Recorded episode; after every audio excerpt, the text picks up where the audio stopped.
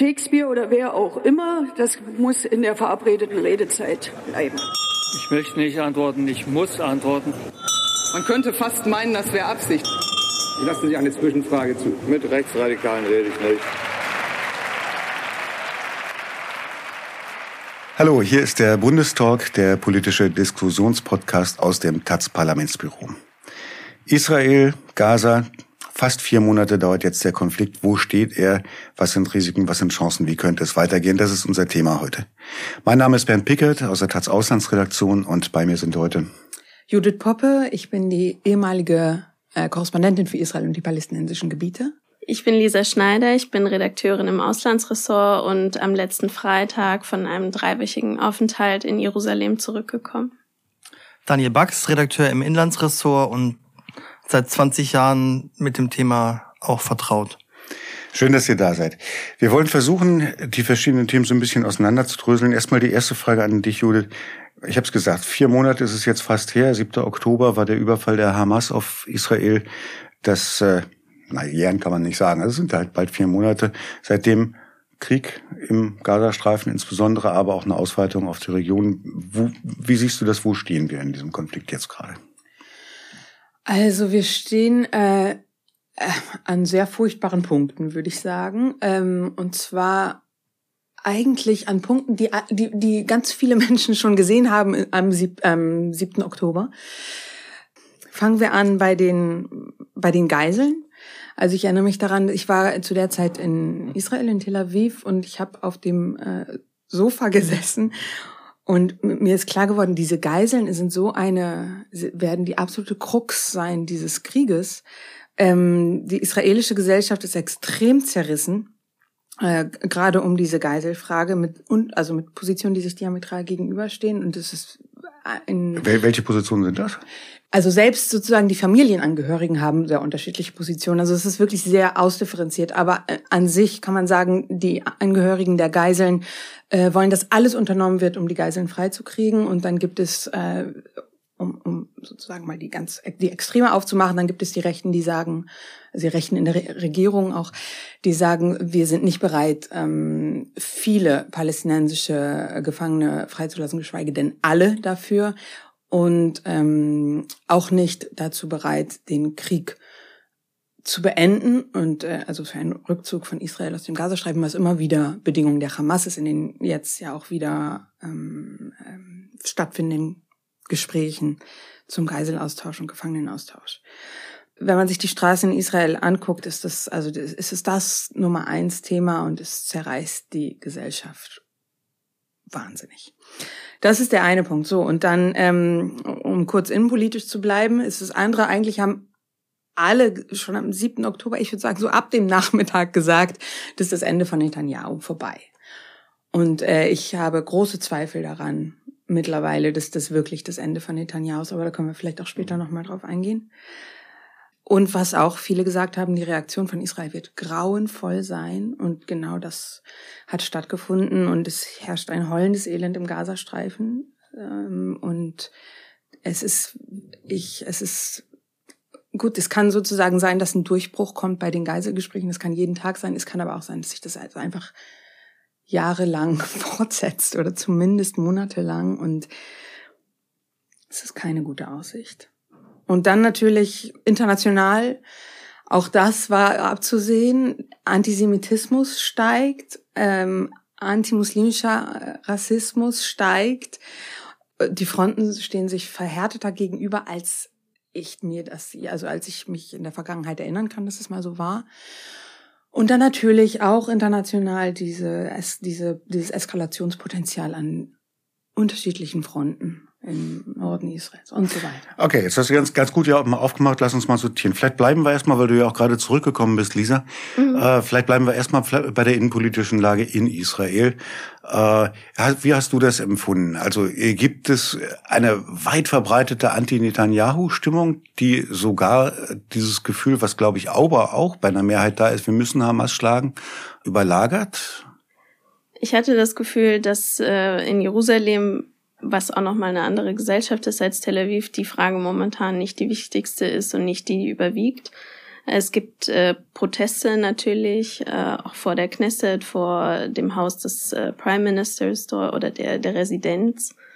Aber grundsätzlich hatte ich das Gefühl, dass die offenen Fragen momentan sich eher auf die konkrete Militäraktion im Gazastreifen beziehen und auf die Situation im Norden und dass die politischen Konsequenzen, die das haben könnte, sollte auch, was am 7. Oktober passiert ist und danach, dass die momentan noch eher zweitrangig sind. Zumindest bei der Mehrheit der Menschen, mit denen ich gesprochen habe.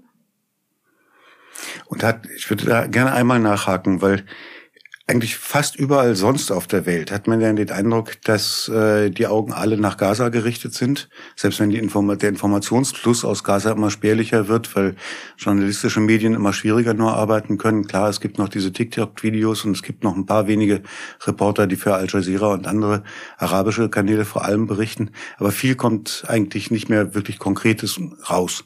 Was man sich aber vorstellen kann, ist humanitäre Katastrophe. Wir sind jetzt, glaube ich, bei 26.000 Getöteten äh, inzwischen, wo man nicht unterscheiden kann jetzt äh, aus der reinen Zahl, wie viele davon sind tatsächlich Hamas-Kämpfer, wie viel davon ist Zivilbevölkerung. Aber dass da viel Zivilbevölkerung da ist, ist, glaube ich, völlig unstrittig.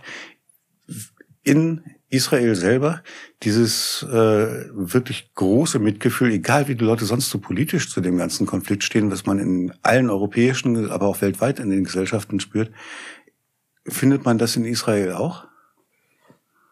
Grundsätzlich schon.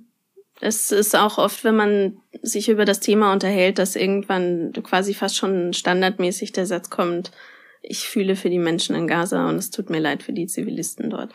Aber es gibt auch, meine ich, so eine große innere Distanz dazu, zumindest äh, mit äh, bei den Leuten, mit denen ich gesprochen habe, war das so, dass man auch gar nicht diesen Informationsfluss unbedingt jeden Tag so erhält, sondern dass es eher auf die, die eigenen Opferzahlen der getöteten Soldaten, der Verletzten äh, sich bezieht, dass viel auch noch berichtet wird über die Folgen von dem, was im 7. Oktober passiert ist innerhalb von Israels, also Folgen für die Landwirtschaft, Wiederaufbau der Kibbuzim im Süden, Evakuierung im Norden und im Süden, die Raketenangriffe und so weiter. Also das, glaube ich, einfach aufgrund auch dessen, was für ein wahnsinniges Leid es in Summe ist, keine Kapazitäten unbedingt dafür da sind, sich vermehrt mit der Situation der Palästinenser zu beschäftigen.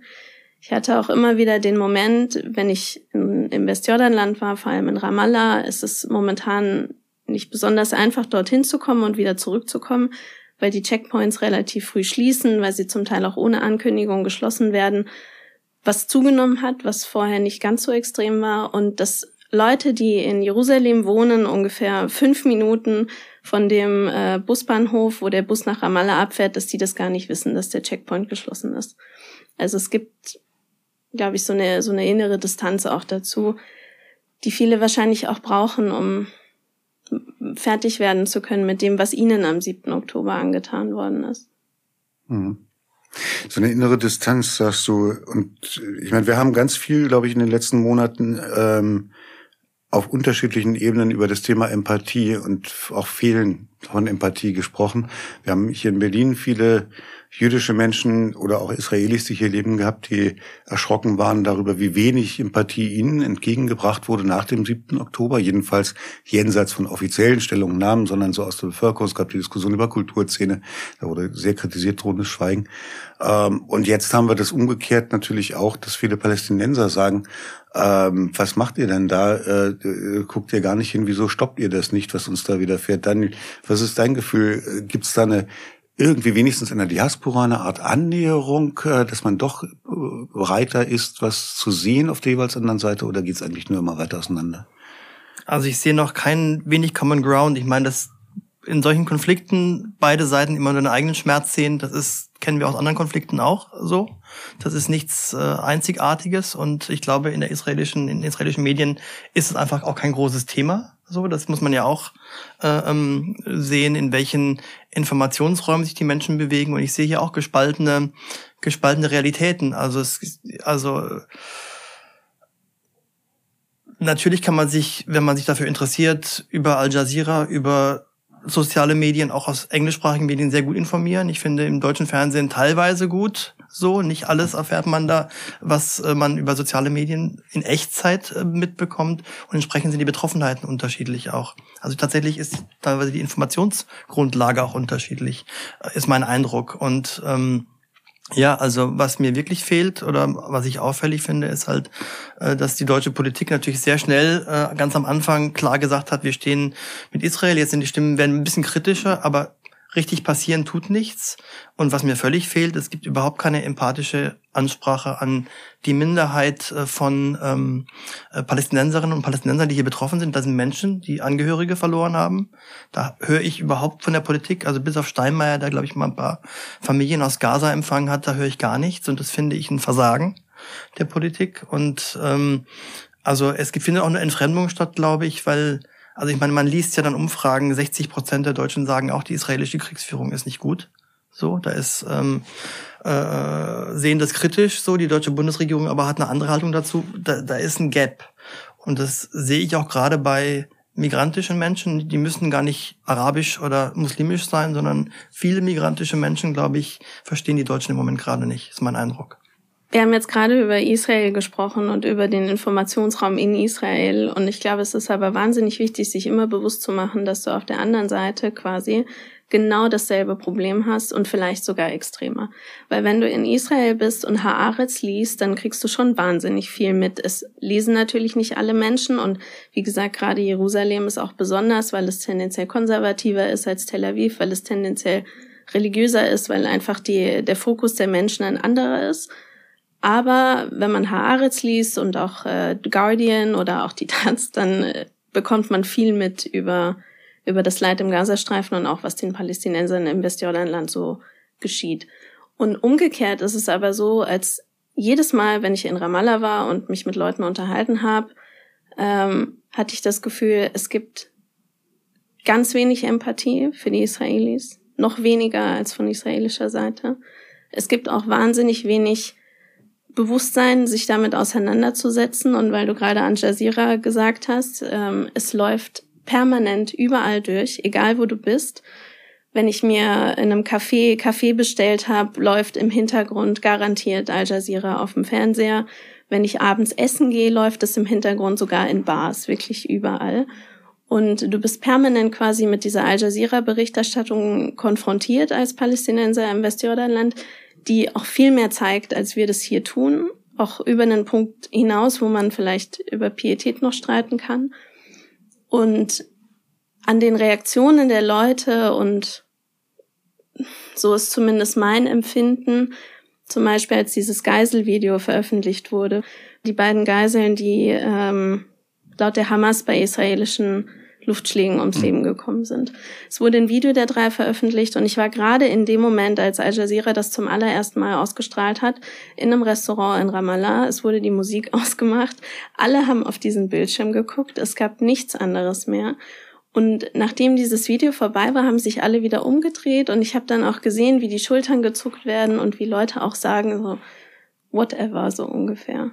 Also das aber ist das nicht verständlich? Also ich meine, es ist auf beiden Seiten so, dass jede Seite nur ihr eigenes Leid sieht und die mhm. einen sehen halt 26.000 Tote und die anderen sagen, 2200 Tote in, am 7. Oktober und äh, 200 Geiseln, von denen jetzt 100 noch, glaube ich, in Gefangenschaft sind. Also ich finde das nicht so überraschend und ich kann jetzt nicht sagen, dass sich eine Seite als besonders empathischer als die andere empfinde. Kann ich nicht äh, aus der Entfernung sagen. Hier in Deutschland gibt es zum Glück teilweise Common Ground, wo Leute zusammenkommen können. Und äh, aber es ist schwierig. Es ist wirklich schwierig und es ist auch nachverständlich. Also ich meine, wir haben das Glück, wir sind nicht direkt in diesem Konflikt, also zumindest kann ich das für mich sprechen, nicht direkt betroffen und haben eine gewisse Distanz dazu oder können sie haben, wenn wir wollen. Ähm, aber andere haben das nicht und das kann ich niemandem vorwerfen.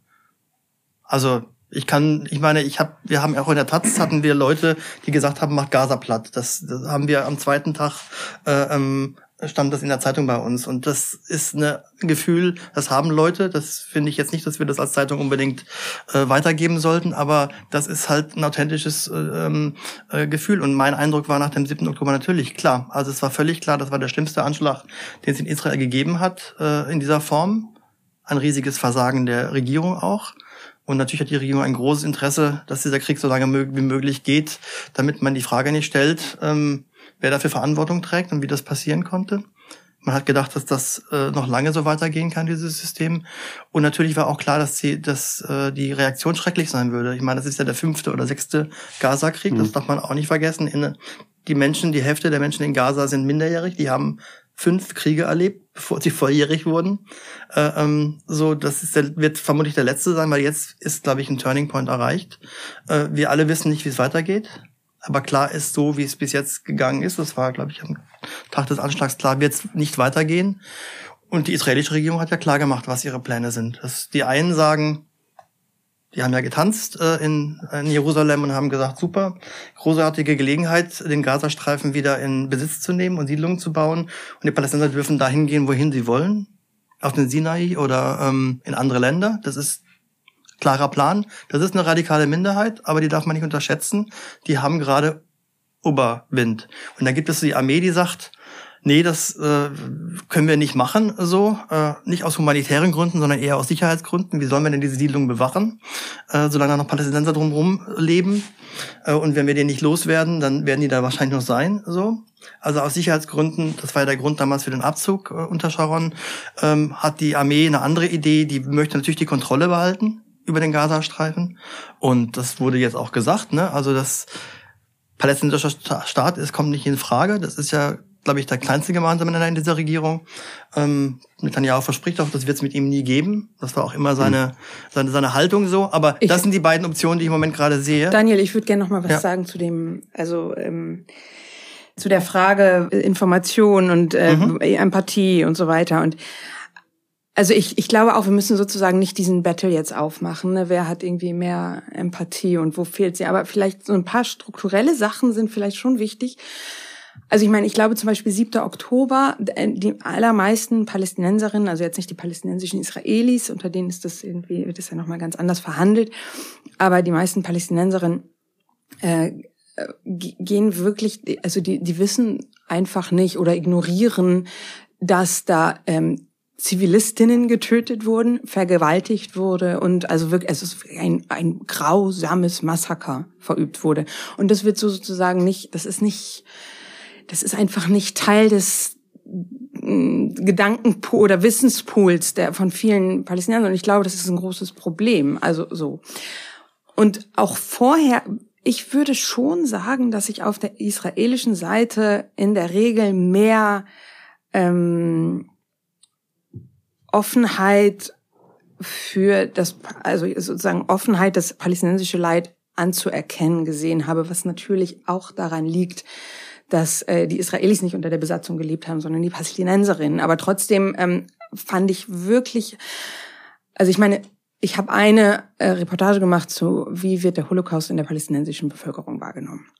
Und das war ein, eine grauenvolle Recherche, weil ich wirklich mit vielen Leuten in Ramallah und in andere und in, in Bethlehem und im Flüchtlingslager gesprochen habe, die, und ganz viele von denen haben einfach gesagt, hängt die Israelis, köpft sie, äh, tötet sie. Und es ist natürlich auch Rhetorik, ja. Also ich meine, ich sage nicht, dass die sozusagen das im nächsten Moment machen, aber das ist ein Diskurs, den man so in der israelischen Gesellschaft vor dem 7. Oktober sicher nicht ähm, so so breit gestreut gehört hat und ich das ich finde das davon kann man sozusagen auch nicht die Augen verschließen. Aber nichtsdestotrotz, klar, ist dieser, dieses Ungleichgewicht und dieses Machtungleichgewicht und die Besatzung mit drin. Ja. Aber ist das nicht auch eine Frage, in welchen Kreisen man sich bewegt? Also ich meine, natürlich haben wir alle linksliberale Freunde und ich persönlich kenne niemanden, der das Massaker am 7. Oktober jetzt irgendwie gut, gut, gut gehießen hätte oder, oder relativiert hätte. Das ist ein schreckliches Massaker, das, ähm, ja, dass da Zivilisten umgekommen sind, steht außer Frage. Das ist, ähm,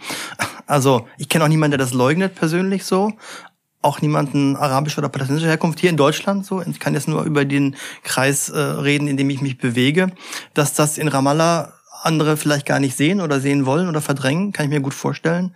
Aber auf israelischer Seite wird doch auch verdrängt, was Leid in, ja, ja, in Gaza. Natürlich. Also deswegen, also ich meine, der Präsident hat gesagt, äh, es gibt keine unschuldigen Zivilisten im Gazastreifen.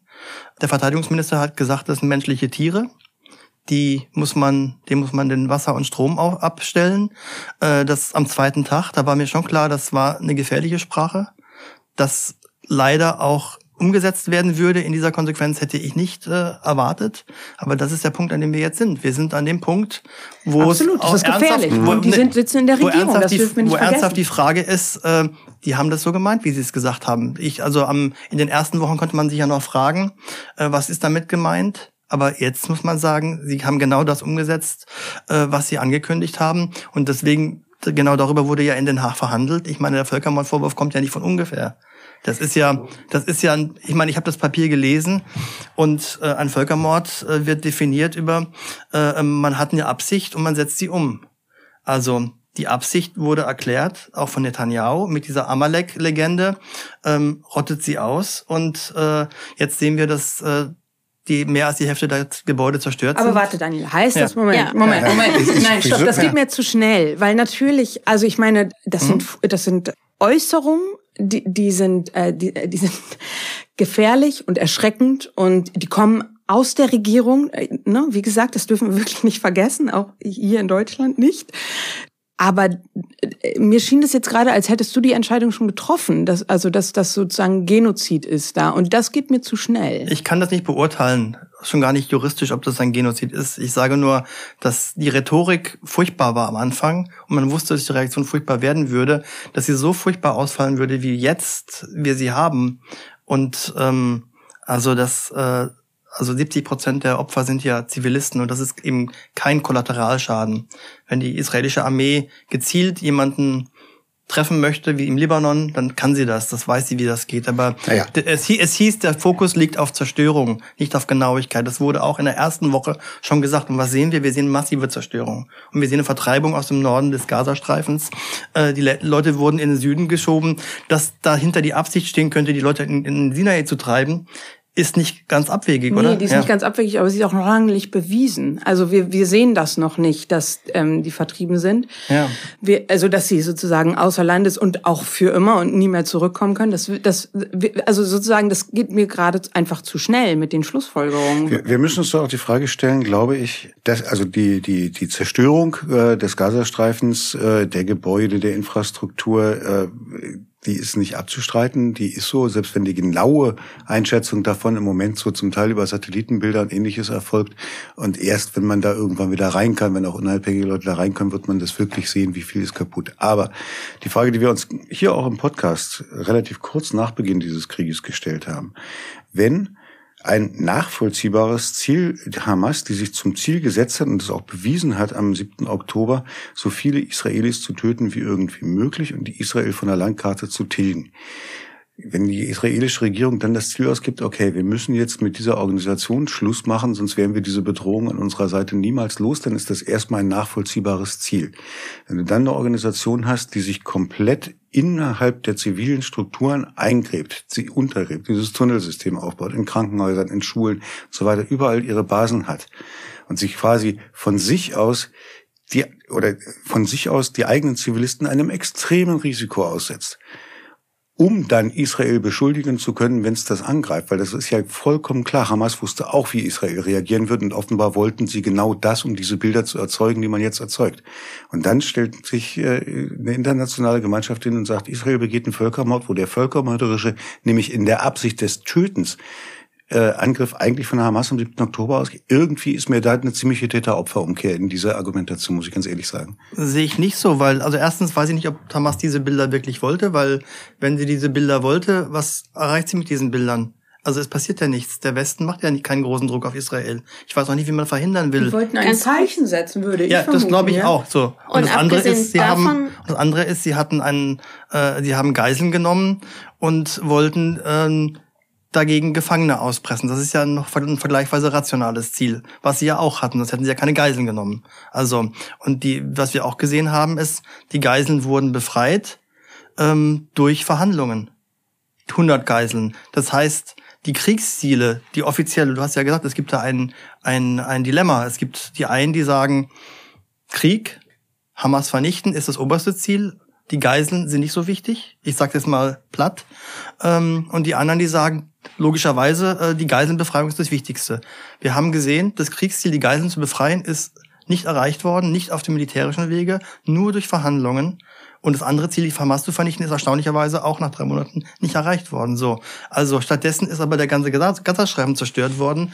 Und ich frage mich, also wozu muss man alle Universitäten zerstören? Wozu muss man zwei Drittel aller Krankenhäuser zerstören? Der militärische Sinn dieser Aktion entschließt sich mir nicht. Ich glaube, wir haben hier ein Problem, äh, das zu trennen. Und ich glaube, in diesem Problem ist die israelische Linke auch ganz massiv, ja, weil also ich meine, es wurde ganz Israel angegriffen, also ne, von der Hamas. Aber gleichzeitig wird Israel jetzt verteidigt äh, oder also militärisch sozusagen vertreten, ähm, politisch vertreten, die über das Militär ähm, von einer extrem rechten Regierung, mit der sich viele nicht identifizieren wollen und die die ähm, die ähm, Ziele hat, die natürlich ähm, naja die Ziele hat, von denen wir noch nicht genau wissen, welche sie sind, weil sie sich weigern, ein, ein Kriegsziel zu, zu nennen. Ja, aber äh, die sozusagen Aussagen tätigen, die völlig äh, unsäglich sind und ähm, unbedingt ähm,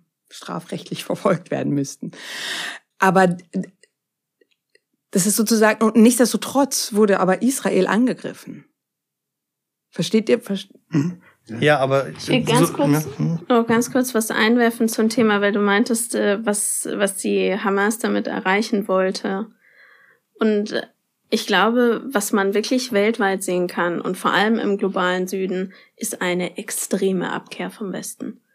Und das darf man wirklich nicht unterschätzen, was das bedeutet. Und ich glaube, wir unterschätzen das auch hier, wie extrem das in den Nachbarländern ist, im Westjordanland ist und natürlich auch in Gaza. Und dass es wirklich immer schwieriger wird für die westliche Staatengemeinschaft und die arabische Welt oder allgemein die, die Welt des, sagen wir, globalen Südens, ähm, noch irgendeinen Common Ground zu finden. Und dass das wiederum auch ein wahnsinnig gutes Propagandatool ist für Organisationen wie die Hamas, vor allem aber auch für äh, Staaten wie die Islamische Republik Iran, auch für Russland. Also wirklich, das ist so eine, so eine Front, die sich da ausbaut in einem Maße, wie es, glaube ich, ohne den 7. Oktober so nicht möglich gewesen wäre. Und man sieht das zum Beispiel auch im Libanon, welche Gruppen sich hinter die Hezbollah stellen, bei denen das vorher in dem Maße nicht der Fall war, auch privat. Und auch in meinem Freundeskreis gab es nach dem 7. Oktober extreme Verwerfungen. Wirklich, äh, weil wie wir vorher auch so analysiert haben, das Informationsgefälle einfach extrem ist und daraus sich diese Konsequenzen ergeben. Mhm. Das sehe ich genauso. Also ich glaube, dass ähm, die Spaltung der Welt äh, anhand dieses Konflikts sehr stark ist. Und also mir ging das schon am, äh, am den ersten Tagen so, das, das war ja ein Geschenk für Putin natürlich. Also all die Rhetorik des Westens, äh, wir verteidigen wie, äh, die Ukraine auf Grundlage der Menschenrechte und des Völkerrechts, ist jetzt in sich zusammengebrochen, weil äh, das Völkerrecht und die Menschenrechte gelten im Moment gerade nicht so dolle in diesem Konflikt und der Westen, also hat ein extremes Glaubwürdigkeitsproblem, auch Deutschland. Also das, äh, ich verstehe auch nicht, warum die deutsche Regierung nicht einmal sagt, äh, wie sie ihre hehren Ziele, Zwei-Staaten-Lösung in irgendeiner Form durchsetzen will. Also, ich glaube, man, ja, man darf da auch nicht so viel vermischen. Also ich glaube, so Zwei-Staaten-Lösung ist eine Sache und es gibt ja auch immer noch von der US-Regierung, auch von Deutschland immer wieder insistieren auf diese Zwei-Staaten-Lösung, auch wenn auch wieder auf beiden Seiten in diesem Konflikt wenig Bereitschaft da ist. Sowohl von der israelischen Regierung, wo Netanyahu das, wie gesagt, selber sagt, es wird mit ihm keinen palästinensischen Staat geben. Und aber auch auf der anderen Seite, ich meine, für die Hamas äh, ist ein israelischer Staat nicht existent. Es ist eine zionistische Entität und der Feind. Es gibt keinen Staat.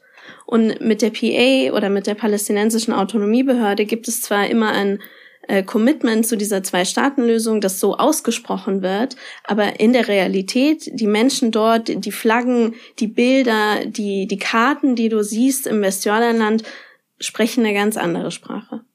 Und das ist auch auf israelischer Seite gibt's das, wenn du irgendwie zum Juwelier gehst, dann siehst du da Ketten, da existiert kein Westjordanland und da existiert auch kein Gazastreifen im Umriss dieses Anhängers und auf der anderen Seite ist es ganz genauso. Hm. Es sind zwei, zwei Gruppen, zwei Völker, zwei, zwei Gesellschaften, die beide Anspruch auf das ganze Land haben. Das ist richtig. Nur die einen haben halt mehr Mittel, das auch jetzt durchzusetzen. Und ich, also ich meine, das Ziel dieser Regierung ist doch völlig klar. Also die wollen das ganze Land und die wollen es auch gerne besiedeln und die Palästinenser können bleiben, wo der Pfeffer wächst. Glaub, das glaub, ist doch glaub, das, was äh, die, äh, auch, im, also, auch im Westjordanland gerade passiert.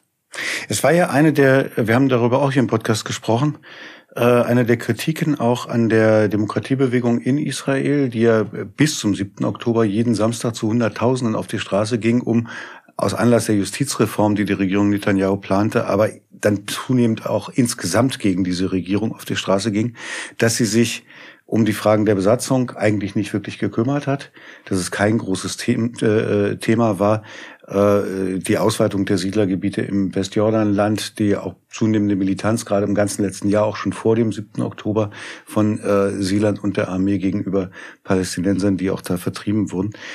Meint ihr, die ihr jetzt gerade dort von die Stimmung ein bisschen mitgekriegt habt, dass so etwas, was äh, diese Siedler-Leute mit Itamar Ben-Gvir und Smodrich und so weiter, also den rechtsextremen Ministern aus Netanyahus Regierung da am Sonntag gefeiert haben, also dieser Plan im Grunde, den Gaza-Streifen komplett sich einzuverleiben, die Palästinenser zu vertreiben, dass das etwas wäre, was die israelische Gesellschaft in Gänze hinnehmen würde? Ich glaube, die Frage ist, ja, die Frage ist, würden sie es wirklich verhindern?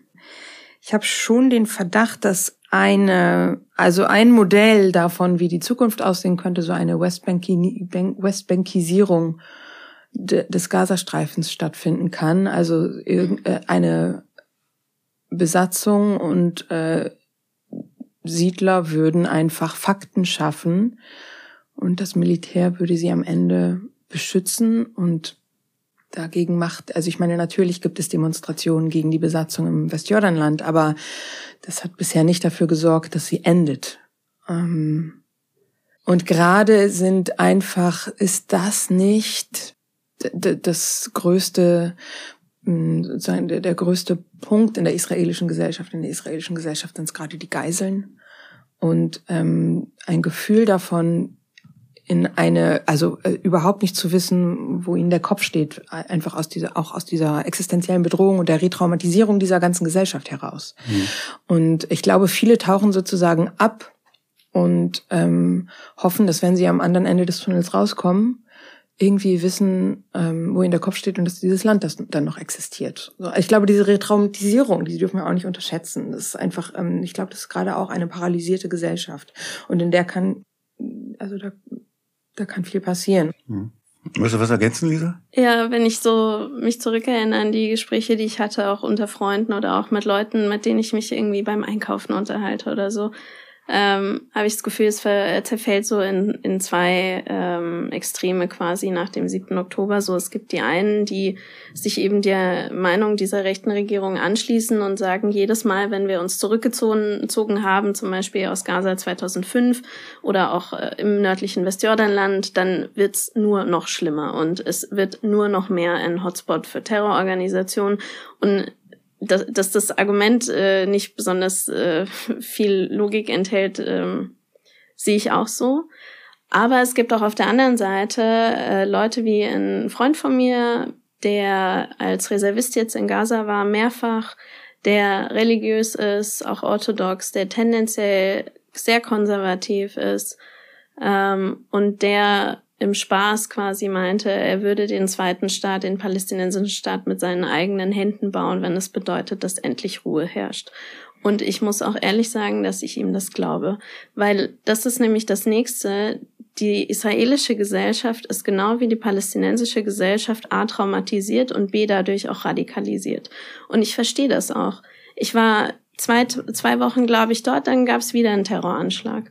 Und so geht das ja permanent. Das letzte Mal, als ich länger da war, war es an dem Tag, wo ich in Israel angekommen bin. Und es gab noch mehrere in den zwei Monaten, wo ich da war.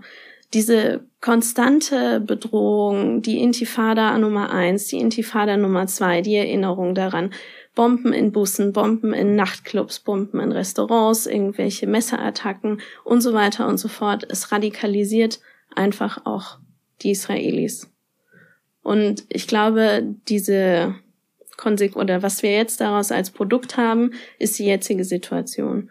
Dass man eben weniger Empathie für den anderen hat und eben auch, dass man offener ist für die Ideen von Rechten und eben dann auch zu sagen, dieses ganze Land soll unseres sein und dann ist Ruhe im Karton und wir leben hier sicher und die Palästinenser können ja schön in Jordanien wohnen. Was man, glaube ich, auch oft vergisst, ist, gerade für religiöse Israelis ist das Kernland weder die Wüste in Beersheba noch ist es die Galiläe, sondern es ist Judäa und Samaria. Und es sind Städte wie Hebron und Städte wie Shechem. Das sind die Bezeichnungen, die eben religiöse oder auch die, die rechten Parteien äh, verwenden für dieses Gebiet, weil es quasi auf dem Gebiet der ehemaligen Königreiche Judäa und Samaria sich befindet. So, und wenn ich zum Beispiel heute nach Hebron fahre, dann ist dieser Stadtkern besiedelt. Und die Situation dort ist wirklich eine Katastrophe. Ich war dieses Jahr nicht da, aber vor zwei Jahren und es war damals schon eine Katastrophe. Und es ist aber quasi in der Mitte von Hebron das Grab des Patriarchen Abraham. Und wenn diese gesamte Westbank ein palästinensisches Staatsgebiet wäre und wenn es keine Möglichkeit gäbe für religiöse Israelis zu diesem Grab von Abraham zu kommen, außer eine Siedlung, außer eine Besatzung, weil das ist ja auch so die Logik zum Teil dahinter, dann bin ich aus religiöser Perspektive betrachtet immer noch im Exil. Und ich glaube, das alleine ist ein Punkt, warum diese Trennung der beiden Staaten, so wie sie auf der Karte gezeichnet ist, von Anfang an eigentlich ein Problem in sich trug.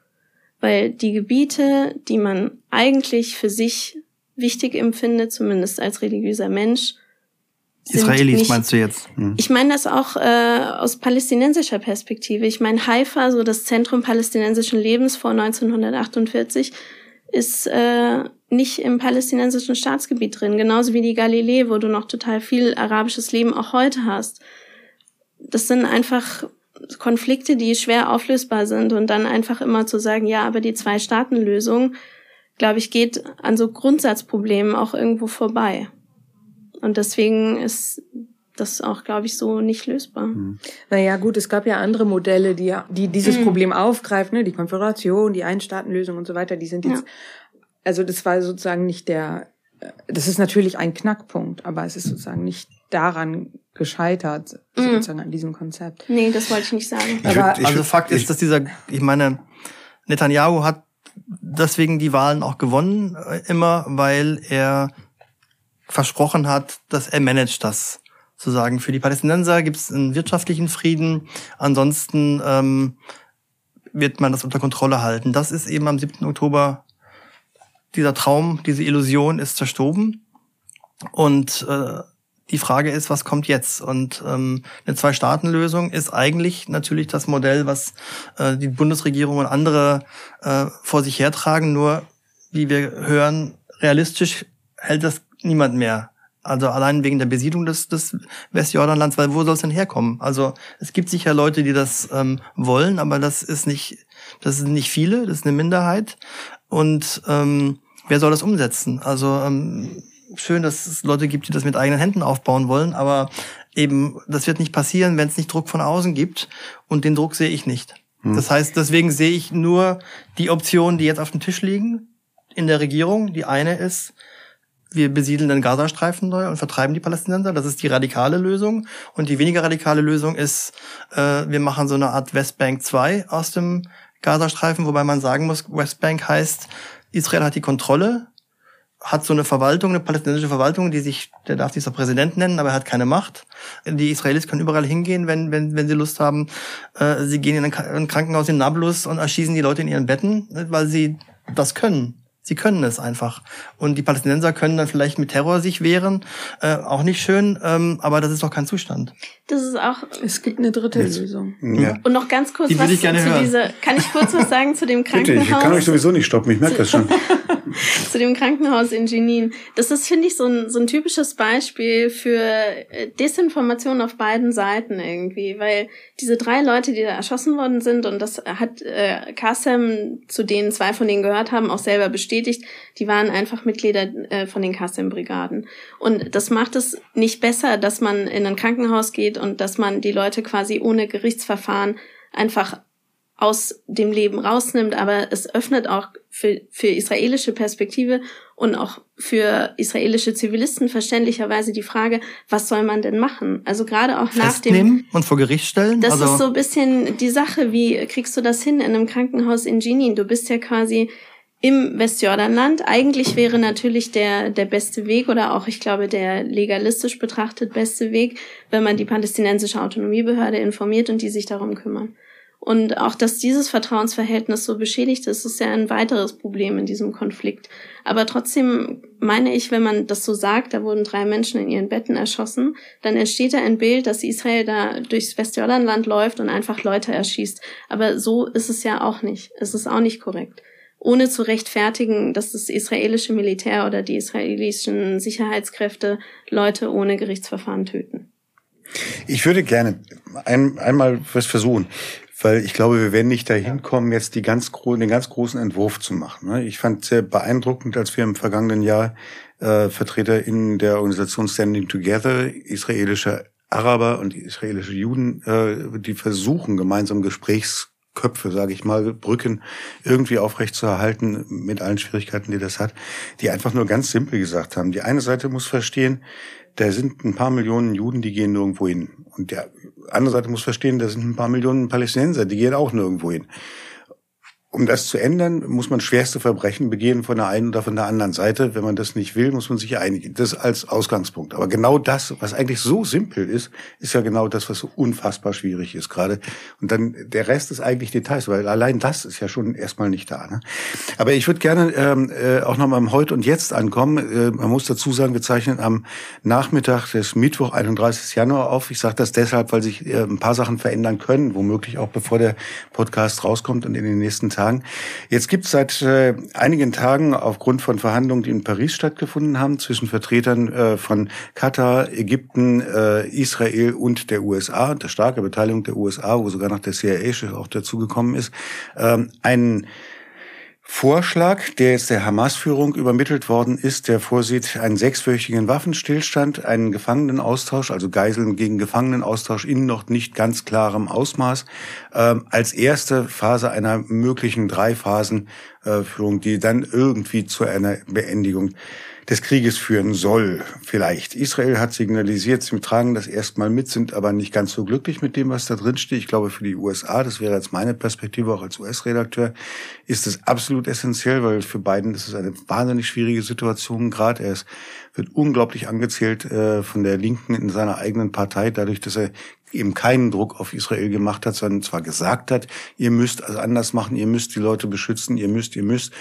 aber eben im Sicherheitsrat ein Veto eingelegt hat, als es darum ging, Israel aufzufordern zu einem Waffenstillstand und äh, in keinem Moment in Aussicht gestellt hat, die Waffenlieferungen, von denen Israel ja dann schon auch abhängt, äh, einzustellen. Im Moment führt Bernie Sanders dort eine große Kampagne an, äh, der, die von der Partei Linken in Gänze getragen wird, äh, um da Druck auf die Regierung zu machen im Wahljahr, wo Biden wiedergewählt werden will und diesen Flügel unbedingt braucht, um Trump im November schlagen zu können. Schwierige Situation. Aber ich wollte zurück jetzt zu dem, zu diesem Vorschlag. Äh, glaubt ihr, dass die Hamas sich darauf einlassen wird? Wenn sie es tut, glaubt ihr, ist, kann das der erste Schritt tatsächlich zu einer Beendigung dieses Krieges sein und dann auch zu einem Wiederaufbau von Gaza unter welchen Bedingungen auch immer?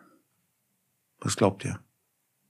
Es ist so ein bisschen, ähm Kaffeesatz lesen. Ja, ganz ja, genau. Ja, das ist es wirklich. Ähm, ich kann mir, ich kann mir wirklich ähm, die eine Antwort genauso gut vorstellen wie die andere. Ähm, ich meine, Hamas hat immer wieder betont, wir wollen ein wirkliches Ende des Krieges. Eine zweimonatige Feuerpause ist nicht, äh, ist nicht in unserem Sinn. Das reicht uns nicht. Ähm, ich wüsste nicht, warum sie das, warum sie diese, diese Bedingungen auflösen sollten. Das leuchtet mir nicht ein, weil mir scheint, sie kümmern sich nicht besonders um die palästinensische Bevölkerung sozusagen. Das ist jetzt nicht das Druckmittel, dass sie das Leid in der palästinensischen Bevölkerung ist so groß, oh, wir müssen irgendwie für zwei Monate. Ich stotter hier rum, ich weiß es wirklich nicht. Was war die dritte Lösung, die du im Kopf hattest? Wo das ist aber nicht die Antwort auf diese nee, Frage. Nicht die Antwort auf diese Frage, aber was wäre die, was wäre die Lösung, um mal ein bisschen naja, nein, am, am Ende ist die Lösung dann wäre doch ähm, eine äh, sehr stark von außen auferzwungene Zwei-Staaten-Lösung, die nicht jetzt passieren kann, weil Netanyahu noch ziemlich fest im Sattel sitzt und ich weiß nicht, wie er technisch da rausgeworfen werden kann, weil bald die Wahlen sind. Es setzt auch voraus, dass Trump nicht gewählt wird. Also ich glaube sozusagen, wenn Biden aus diesem aus dieser aus diesem Dilemma raus ist äh, und wiedergewählt ist und wenn dann diese Moment, dann haben wir noch zwei Jahre, dann müssen Neuwahlen sein und dann muss so ne, irgendwie eine Person gewählt werden, die sagen wir mal ganz oder Lap also ganz wird es wahrscheinlich werden oder Eisenkot, ja, Du musst dazu sagen, wer die sind. Äh, ganz ist sozusagen der Oppositionsführer, der gerade eigentlich, also der geht sozusagen in Umfragewerten durch die Decke, er zentristisch, genauso Eisenkot. Ähm, Aber er ist ja auch Mitglied des Kriegskabinetts jetzt gerade in dieser. Sind beide, genau, ja. sind beide Mitglied des Kriegskabinetts. Beide Militärs, ne? Beide Militärs und nichtsdestotrotz kann ich mir vorstellen, dass mit denen sowas möglich wäre. Man mag mich für naiv halten, aber ich kann mir vorstellen, dass, dass, dass da, dass das geht. Aber es sind sehr viele Wenns davor. Sehr viele.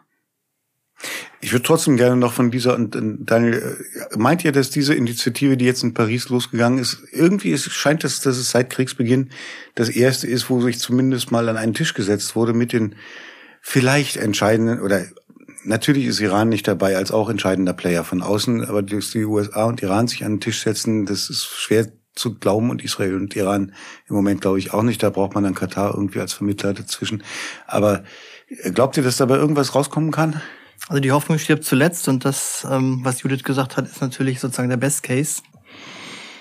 Leider haben wir in der, immer wieder sehen müssen, dass das, äh, dass das nicht, dass es nicht eintritt, die, die, die, das, was man sich erhofft. Und ähm, ich hoffe natürlich, dass die Geiseln freikommen. Ich hoffe natürlich, dass sich die Lage für die Bevölkerung in Gaza äh, äh, bessert als jetzt, wo wirklich die Hälfte der Bevölkerung hungert, so ähm, und sich von schmutzigem Wasser und äh, Gras ernährt im Moment, glaube ich, wenn ich der BBC glaube. Also ähm, ich hoffe, es kann besser werden, aber es kann auch immer noch schlimmer werden. Und äh, ich meine, wenn ein Trump gewählt wird, dann also was soll die Siedler daran hindern, an ihren messianischen Träumen äh, das umzusetzen? Und die militärische Lösung, für die jetzt jemand wie Ganz steht, ist jetzt auch noch keine keine, äh, wo die Palästinenser sagen, super, das ist jetzt unser Staat. Der kommt nämlich dann nicht. Also den, den, den sehe ich auch nicht kommen. So, ähm, wir können uns jetzt gerne am grünen Tisch natürlich in eine ideale Welt ausmalen, wie wir es uns wünschen, aber ähm, ja, ich glaube, die die äh, Aussichten sind entweder schlecht oder sehr sehr schlecht.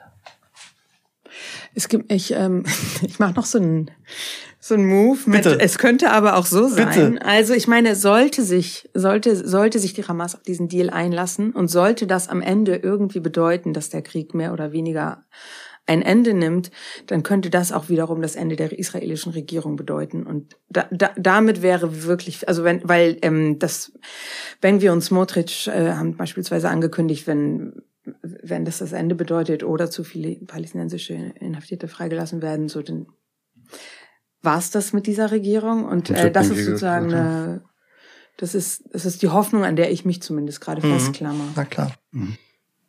Wenn, wenn man das so sagt, ähm, immer, was wird aus Netanyahu, wenn der Krieg vorbei ist und äh, vielleicht auch sagt, es ist Netanyahus Ziel, diesen Krieg möglichst lange zu führen, um möglichst lange dann auch noch im Sattel zu bleiben. Ich glaube, diese Frage kann man ganz genauso für die Hamas stellen und man kann sie ganz genauso für Ismail Haniyeh stellen der irgendwo in seinem Bunker in Gaza sitzt. Und wenn es wirklich einen Waffenstillstand gibt, wenn es ein Ende dieses Krieges gibt, was wird aus dieser Organisation dort? Und was wird vor allem auch aus ihm dort? Die wird es immer geben. Also auch die, die Idee, Hamas zu vernichten, haben ja viele Experten gesagt, ist vermessen, weil Hamas ist ja ein Symptom für eine Situation. Solange es die Besatzung gibt, wird es eine Gruppe geben, die sich jetzt Hamas oder sonst wie nennt, ähm, die verspricht, Widerstand zu leisten. Und ich meine, das Erschreckende ist doch, dass die Hamas in der Feuerpause, als die Geiseln befreit worden sind und Gefangene aus israelischen Gefängnissen äh, entlassen worden sind, so viel erreicht hat wie die PA in 10, 20 Jahren nicht.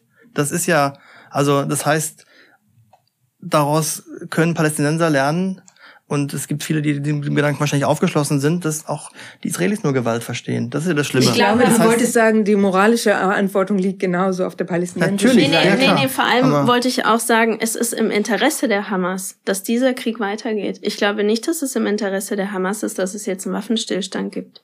Ich meine, dass ihnen ihre Zivilbevölkerung relativ wurscht ist, das sehen wir jetzt in dieser Situation. Und auch hinter dieser Aussage stehe ich auch. Und auch wenn man den Unterschied betrachtet zu Israel, was äh, dem man ja auch wirklich viel vorwerfen kann, gerade gegenüber den Palästinensern, aber es ist in jedem Neubau Pflicht, dass es da einen Schutzraum gibt. Und es gibt in jedem Viertel einen Schutzraum. Und in Gaza gibt es das nicht. Es gibt nichts dergleichen, obwohl, wie du sagst, wir bei Krieg Nummer 5 sind in den letzten Jahren seit 2007. Und die Hamas durchaus Material hatte, um Tunnel zu bauen. Genau, es wäre vollkommen ja. möglich gewesen, wenn ihnen ihre Zivilisten irgendwas wert wären, dass auch sie eine Sicherheitsinfrastruktur gegen das israelische Bombardement, mit dem sie einfach rechnen können, weil das immer das Ergebnis war von allem, was sie getan hat bisher, Daniel sagt ja, die Hamas wird es irgendwie immer geben, selbst wenn sie jetzt vielleicht militärisch äh, bedeutend geschwächt sein sollte. Gibt, so. Ja, ja, klar. Ja. Ähm, aber was man ja doch, doch für irgendeine Art von Lösung, wie auch immer die aussieht, bräuchte, wären tatsächlich Ansprechpartner, die eine einigermaßen Legitimität auf palästinensischer Seite insgesamt genießen und vielleicht auch noch von außen was ich mich immer frage, wir denken immer, die USA muss Druck auf Israel machen, weil die USA größte Geldgeber und so weiter. Warum reden wir so wenig darüber, äh, von welchen arabischen Geldgebern her Druck auf die Hamas ausgeübt werden müsste, um anders zu agieren, als sie es tut? Warum haben wir da dieses komische Ungleichgewicht dabei? Die, die Hamas hat auf jeden Fall kein Interesse daran, dass dieser Konflikt endet, weil also ich meine eben, dass es ihr Ende bedeuten würde, weil wenn du diese Zerstörung an der Oberfläche anschaust, wenn du auch anschaust, weil du sagtest, ähm, die haben mehr erreicht als die PA in mehreren Jahren. Leider, ja. Die Frage ist halt, für welchen Preis? Und der Preis ist, wie wir heute gesehen haben, 60 Prozent der Gebäude zerstört, wirklich Leben nicht mehr möglich in diesem Gebiet im jetzigen Zustand. Der Preis ist enorm. Und ich finde auch, wenn du Videos anschaust, die immer wieder so hochkommen in sozialen Medien, wenn du auch mit Leuten, mit den wenigen sprichst, die es aus dem Gazastreifen rausgeschafft haben, dann ist oft die Aussage entweder äh, Damn Hamas oder also so eine Verurteilung der Hamas oder eben wir sagen gar nichts. Also einfach angstgetrieben, denke ich auch. Und die Leute, die jetzt im Gazastreifen sind und die das mitbekommen haben, die bezahlen den Preis und dass die umliegenden arabischen oder dass Menschen in den umliegenden arabischen Ländern und auch im Westjordanland das dann feiern und sagen, was die Hamas viel erreicht hat, das ist einfach für die zu sagen, weil sie ja die Konsequenzen nicht tragen. Und ich glaube, das darf man auch nicht unterschätzen, dass es im Gazastreifen, und ich bin mir sicher, dass es so ist, eine wahnsinnige Wut auch auf die Hamas geben muss und nicht nur auf Israel. Davon bin ich auch überzeugt. Also ähm, natürlich hat die das die Situation mit verschuldet. Was ist die Härte und äh, das Ausmaß der israelischen Reaktion auch nicht rechtfertigt, so wie genauso wenig wie die Besatzung äh, den, die Brutalität des Terrorangriffs der Hamas rechtfertigt. Aber die Hamas ist eben nicht nur eine militante Organisation, die sich auf die Fahnen geschrieben hat, Widerstand zu leisten, sondern es ist eben auch eine Partei, eine Regierungspartei gewesen, die mal zu Wahlen angetreten hat, diese auch gewonnen hat, aber dann eben davon abgehalten wurde, Verantwortung zu übernehmen. Also sie hätte auch sich in eine pragmatische Richtung entwickeln können und man hätte mit ihr verhandeln können. Das ist ja auch ihr Ziel. Also es ist nicht ein, einfach sozusagen schwarz-weiß zu sagen, die haben nur ein Ziel, die sind fanatisch, die wollen Israel vernichten, sondern die haben natürlich ähm, Leben davon, dass die Situation nicht gelöst ist. Und solange die Situation nicht gelöst wird, wird es eine Gruppe geben, ob sie Hamas heißt oder nicht, die ähm, diese Position vertreten wird. Und die wird an Stärke gewinnen in dem Maße, in dem andere Player, wie zum Beispiel die PA, nichts erreichen auf anderem Wege. Und das ist ja, ich meine, im Prinzip ist der,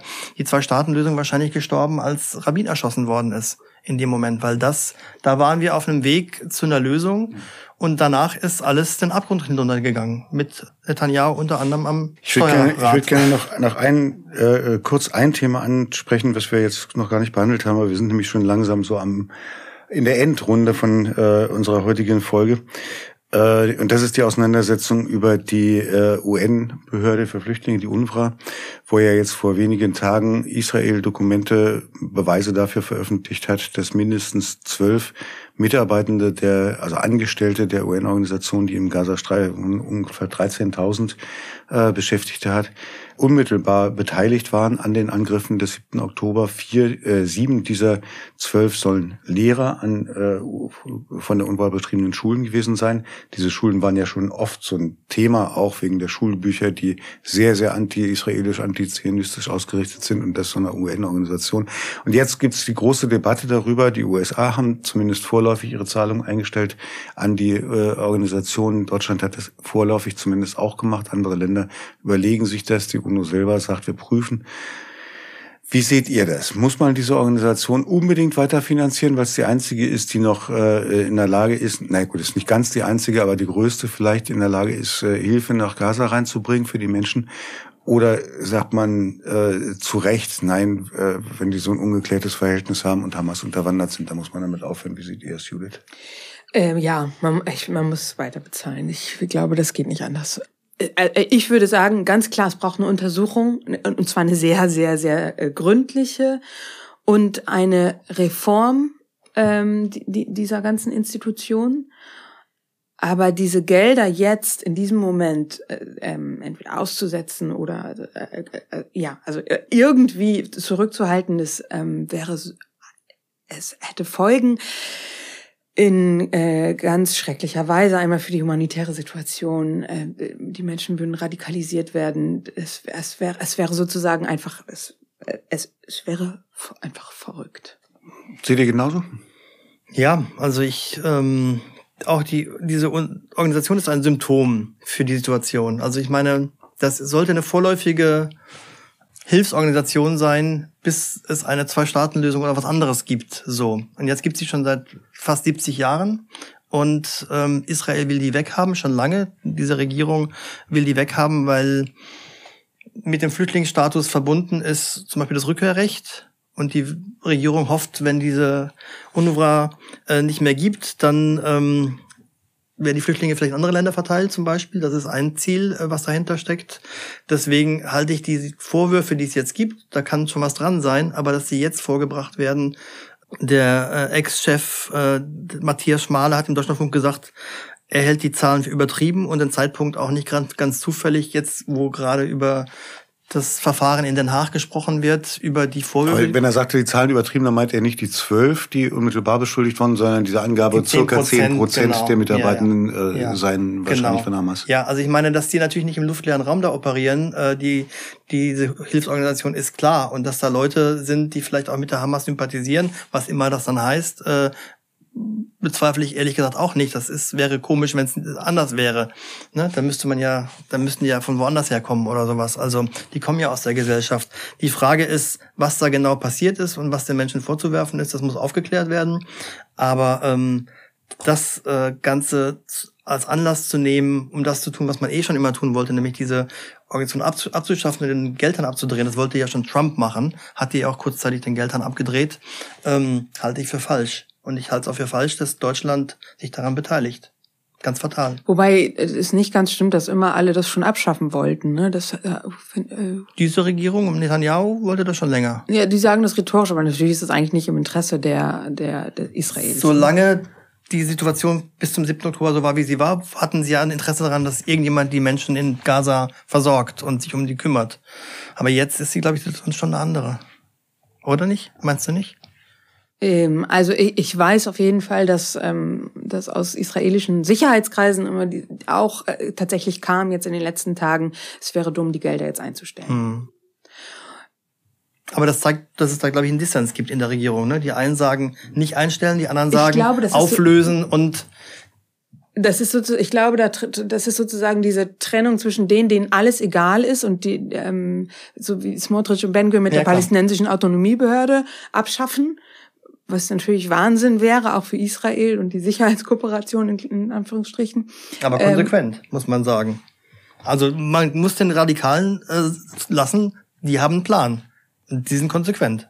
Die, die anderen haben also zwei Staatenlösung, das ist ja alles nicht äh, nicht äh, ich sehe da niemanden, der das nee, das stimmt. Es fehlt ja? auch einfach, ich glaube, das ist ein grundlegendes mhm. Problem. Es fehlt ja. sozusagen an einer positiven ähm, Vision. Äh, Vision. Genau. Das ist ein grundlegendes. Also um das nicht als Schlusswort stehen zu lassen, hat es wobei das wahrscheinlich es fehlt an einer positiven Vision, ist wahrscheinlich auch auf die nächsten Jahre hinaus fürchte ich so ein Schlusswort, was man in so einem Podcast zu dem Thema immer wird geben können. schrecklicherweise seit vielen Jahren. Aber Lisa, du hast, wolltest noch was sagen. Ich glaube, dass dieses Problem des äh, wirklich gravierenden Antisemitismus ähm, in den UNRWA-Schulen, das ist seit Jahren bekannt. Und das ist, finde ich, so symptomatisch für diesen Konflikt und vor allem auch für die internationale Staatengemeinschaft, dass man sowas immer verschleppt und es am Ende im Normalfall es gibt kurz eine Debatte, es gibt vielleicht kurz Kürzungen und danach lässt man eigentlich alles irgendwie so weiterlaufen, wie es ist. Und wie ihr sagt, es gibt keine positive Vision, es gibt gar keine Vision, es wird einfach nur noch gemanagt.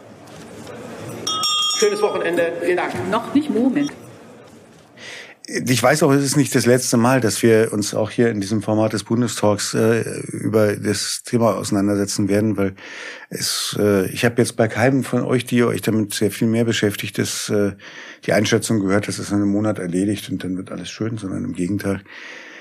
Das war's jetzt für heute mit dem Bundestalk von dieser Woche. Wie immer danken wir Janset Itchpina für die Redaktion und Nico Kühling für die technische Produktion. Wenn ihr uns äh, Kritik, Anregungen, Lob äh, oder auch Vorschläge, was wir mal diskutieren sollten, hier zukommen lassen wollt, dann schreibt uns bitte an bundestalk.taz.de. Alles wird gelesen. Wenn es euch gefallen hat, wenn ihr uns äh, gut und interessant findet, dann teilt uns gerne auf Social Media. Und äh, wenn ihr Geld übrig habt, dann sucht bitte mal das Taz Zahl ich, das freiwillige Bezahlmodell der Taz. Denn das können wir immer gebrauchen. Ihr könnt das zwar kostenlos hören, aber wir können es nicht kostenlos machen. Vielen Dank an euch drei hier und in diesem Sinn bis nächste Woche. So, damit ist das jetzt hoffentlich auch erledigt.